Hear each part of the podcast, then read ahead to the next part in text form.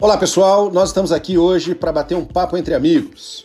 A gente teve uma ideia de discutir sobre o dia a dia, sobre os desafios e sobre as soluções. O nome do nosso programa é E aí? E nós convidamos você para participar. Então eu queria fazer só uma pergunta para você. E aí? Como é que está sendo a sua vida hoje? Entra no papo, ouve com a gente.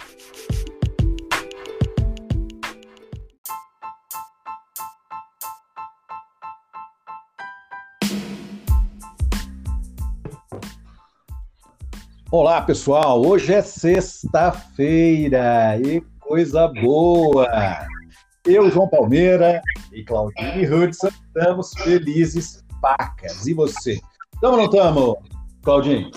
Super felizes. Além de ser sexta-feira, nós trabalhamos durante toda a semana deixando as pedras pelo caminho e não pensando mais no passado, e sim usando ele apenas para ser um retrovisor daquilo que a gente quer conquistar no nosso futuro, não é mesmo, João? Ah, com certeza. Precisamos olhar para frente, né? Tem gente que dirige uh, olhando para trás e não vê pedra, não vê buraco, não vê poste. Se você quer chegar em algum resultado, tem que deixar o que passou lá no passado e olhar para frente. Então vamos pegar o comando da nossa vida, assumir a direção e bora lá trabalhar para que nós possamos estar no presente, utilizando as experiências do passado, mas focando no nosso futuro. Bora lá, João Romeira? Com certeza. Sabe, Claudine, ontem a gente falou sobre o exemplo do escritor do Barry, né, que escreveu sobre o Peter Pan e que ele ficou, não é, influenciado pela mãe, pelo ambiente, enfim, apesar até de ter tomado a decisão de ter feito a universidade e o curso de literatura, que certamente o ajudou a se tornar um grande escritor, mas ah, o fato aqui é de que hoje, é, como é sexta-feira, último dia desse assunto, eu gostaria de exemplificar com um exemplo quem sofreu, mas que, diferentemente do Barry, conseguiu sobrepujar com maior maestria e que até tem uma característica parecida com o Barry em relação à profissão. Claudinha, depois de todas essas dicas, você imagina que seja? Estou super curiosa para saber. Nem imagino quem seja. Mas vamos lá, compartilha com a gente. Eu tenho certeza que os nossos ouvintes vão adorar saber. Pois é, antes de eu compartilhar, gostaria de lançar aqui um desafio para você e para os ouvintes. Vou dar três chances para acertar e vou dar uma dica fenomenal. Além de trabalhar na mesma área que o Barry, era mulher.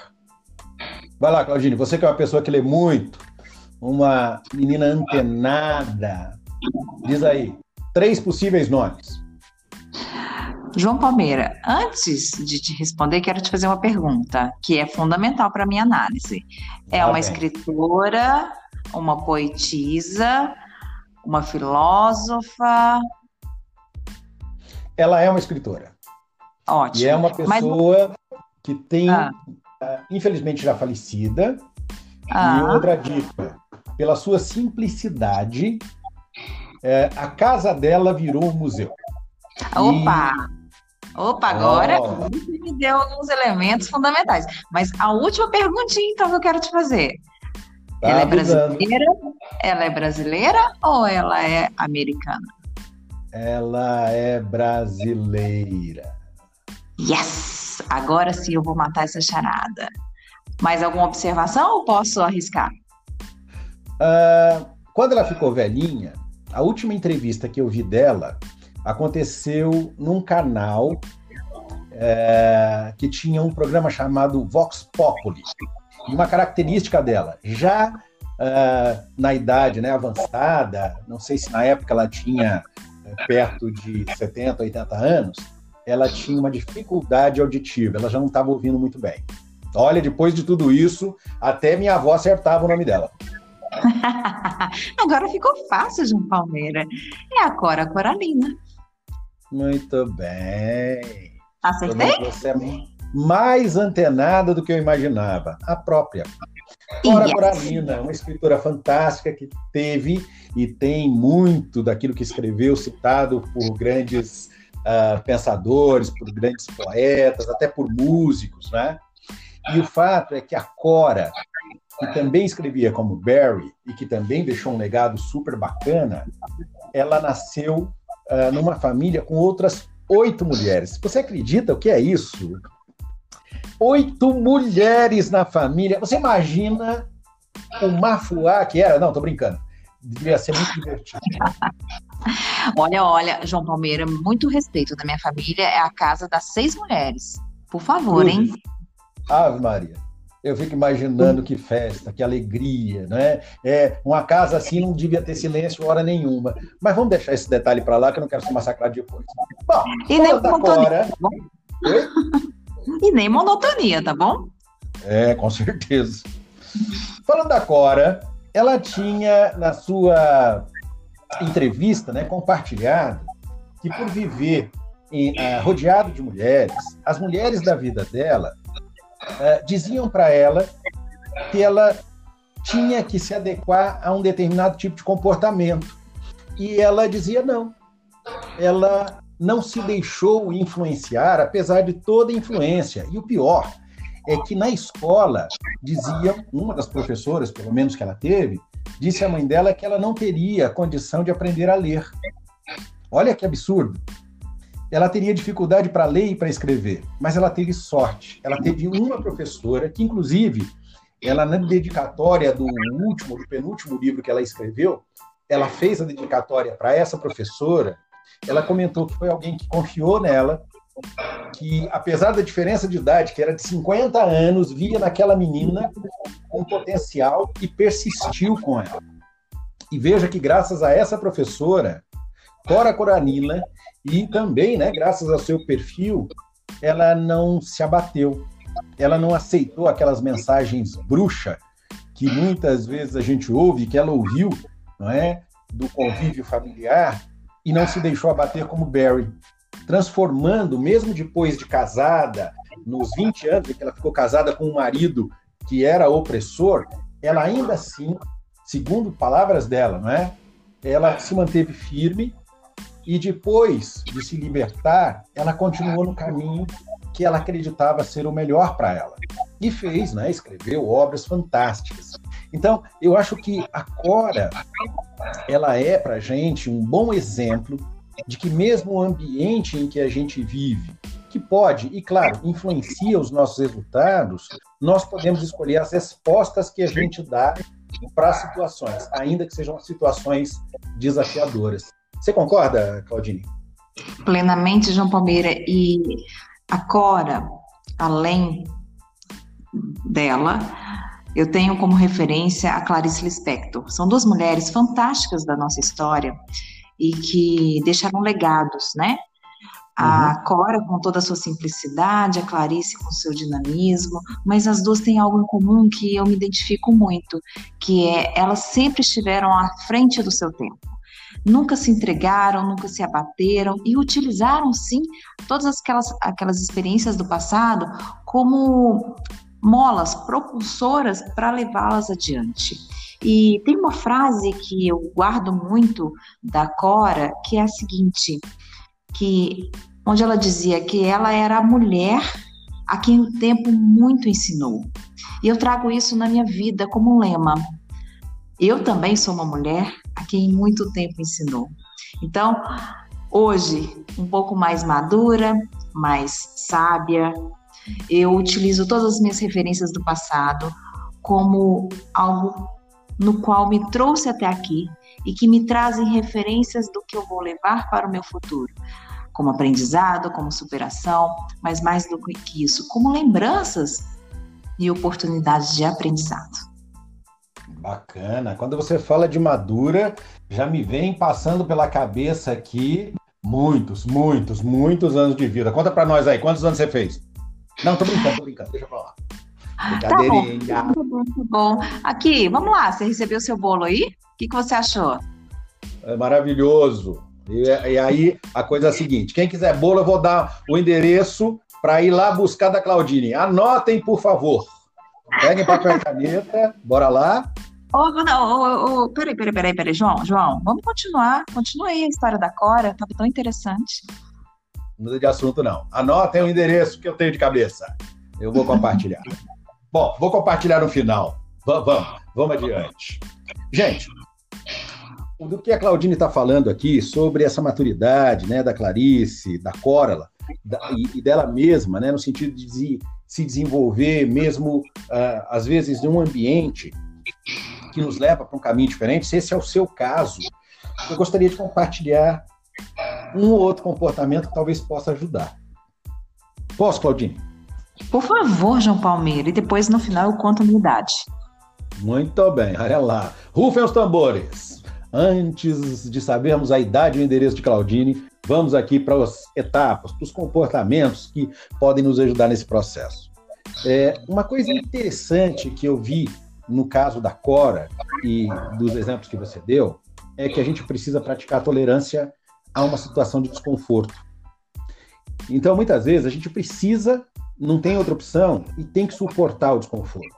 Às vezes a gente se sente sozinho, às vezes a gente tenta mandar uma mensagem né, para alguém ou para uma equipe, para um grupo de pessoas, enfim, e isso cria uma certa ansiedade. Então, é preciso que a gente busque o equilíbrio nessas horas, né? para que a gente possa evitar alguns comportamentos como aquele de vou fazer isso só, só hoje, só dessa vez. Né? E para que a gente possa ter essa tolerância ao desconforto, a gente precisa ser muito firme. A melhor maneira de fazer isso é declarar um objetivo, é saber o que você quer.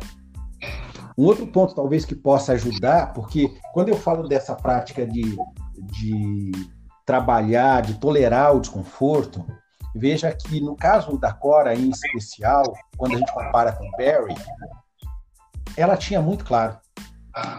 E ela tinha muito claro para si que ela não ia deixar mesmo as opiniões contrárias a dela e ao aquilo que ela acreditava ser legal, que fosse influenciar, como Barry fez, para tentar de alguma maneira, até com uma intenção positiva, né, de oferecer para a mãe dele consolo, mas de ir contra algumas variáveis que mais tarde se fizeram presentes na vida dele. Então, às vezes a gente ah, não consegue tolerar o desconforto e acaba espanando, acaba indo para comportamentos que nos levam para longe do que seria o ideal. Eu acho que uma outra, uma outra situação é que a gente fala consigo mesmo. É, numa casa de oito mulheres ou de seis, como você comentou, Claudine, você tem ideia de quantas palavras cada um de nós fala por minuto com a boca fechada só nas conversas consigo mesmo? São aqueles diálogos internos, não é mesmo? Uhum, esses aí. Tem ideia de quantas? Não tenho ideia, mas eu vou te contar. Eu bato um papo legal comigo aqui, viu? É, eu vou contar para o pessoal que está nos ouvindo. Entre 300 e mil palavras por minuto, sem abrir a boca. Agora eu te pergunto, Claudine, você fala alto consigo mesmo? Em voz alta? Não, em voz alta não. Conhece alguém que faz isso? Conheço. Sim, algumas pois é. pessoas. É. Eu também conheço um monte. Primeira vez que eu fui perguntar para um amigo, né, depois de observar muita gente conversando consigo mesmo em voz alta, eu falei, brother, vem cá, explica para mim, qual é que é? Por que, é que você conversa em voz alta consigo mesmo? Isso é negócio de doidura, né? Loucura. A gente falta parafusinho, né? Falou, não. Falei, então me explica, vamos ver se eu estou errado. Falei, é simples, eu gosto de um papo cabeça. Cabeça. Hum. Agora, eu fiquei fazendo um cálculo rápido aqui, né? De 300 a 1000 palavras por minuto, vezes seis pessoas na sua casa, nós estamos falando de 1.800 a 6.000 palavras por minuto rondando a cabeça da mulherada.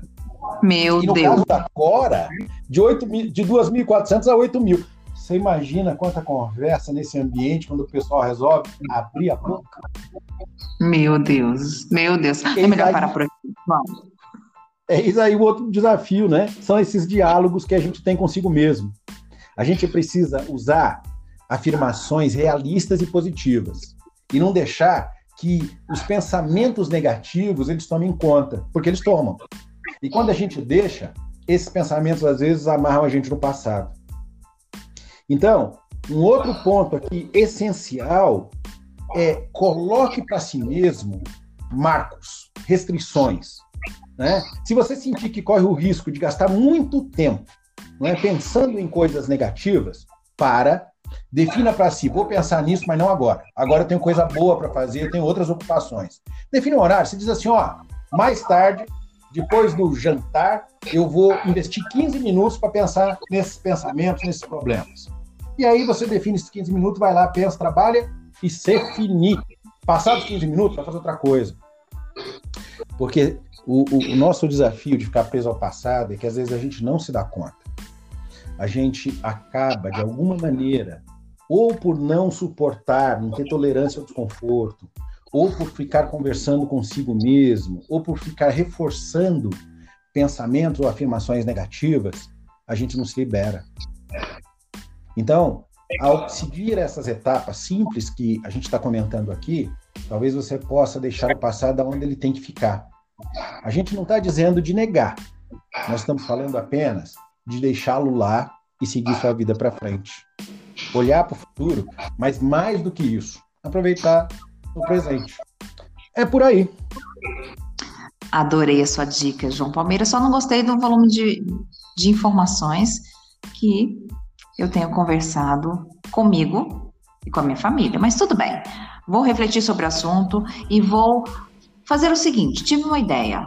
Eu que sou hum. uma pessoa tão metódica, eu tenho uma agenda a cumprir toda estruturada semanalmente, eu vou tirar um horário da minha agenda todos os dias para que eu possa fazer uma reunião comigo mesma. E assim, diminuir esses diálogos internos. O que, que você acha? Eu acho excelente, porque do que você está dizendo, pessoal, o que a Claudine acabou de comentar, eu acho que o que você tem que ter em mente são etapas simples. Reconheça a sua responsabilidade pelo erro, mas não deixe esse erro te massificar. Outra coisa é crie um plano por escrito. Isso ajuda você não repetir o erro. Coloca, dê concretude ao que você quer. Também, uma coisa importante que eu posso tirar aqui desse, desse exemplo da Claudine é identifique. Às vezes a gente tem alguns gatilhos, tem alguns sinaizinhos de alerta que vão levando a gente sorrateiramente para aquele pensamento negativo, para aquele antigo comportamento que não ajuda. Então perceba, quando você estiver entrando nisso, pula fora. E eu acho que um outro ponto aqui é pratique alguma estratégia de autoconhecimento, alguma coisa que te leve para o lugar legal se o pensamento vier, se o comportamento se repetir, vai tocar violão, vai ouvir uma música, vai dançar no meio da sala sozinho ou acompanhado, vai fazer qualquer coisa que te tire daquele momento de tristeza, daquele momento que te leva, como diz o andar do, do caranguejo, né? Para trás. Se liberta. Já que hoje é sexta-feira, toma para si uma decisão. Semana que vem vai ser diferente. Pessoal, é isso. João, então só para encerrar, no auge dos meus 44 anos de idade, eu, eu aprendi que a vida é muito mais do que isso, tudo que a gente acaba considerando e que viver é muito simples, basta apenas ter estratégia. Então, convido todos os nossos ouvintes a colocar essas dicas em prática para que você possa começar a sua próxima semana mais leve. E aí, João, o que, que de repente a gente pode trabalhar na próxima semana, hein? Olha, pensando no que você falou, semana que vem vamos discutir sobre não ter medo de correr riscos. Show, adorei. Adorei a ideia. Então, bora lá. Sextou? Muito bem, sextou. Um abraço, um beijo para todo mundo. Bom final de semana. Novas decisões, novos comportamentos. E até segunda-feira. Ah, segunda-feira eu conto o endereço da Claudine para vocês irem pegar o bolo. Abração, gente. Beijo, Claudine. Até mais. Um beijo, João, e bom final de semana a todos.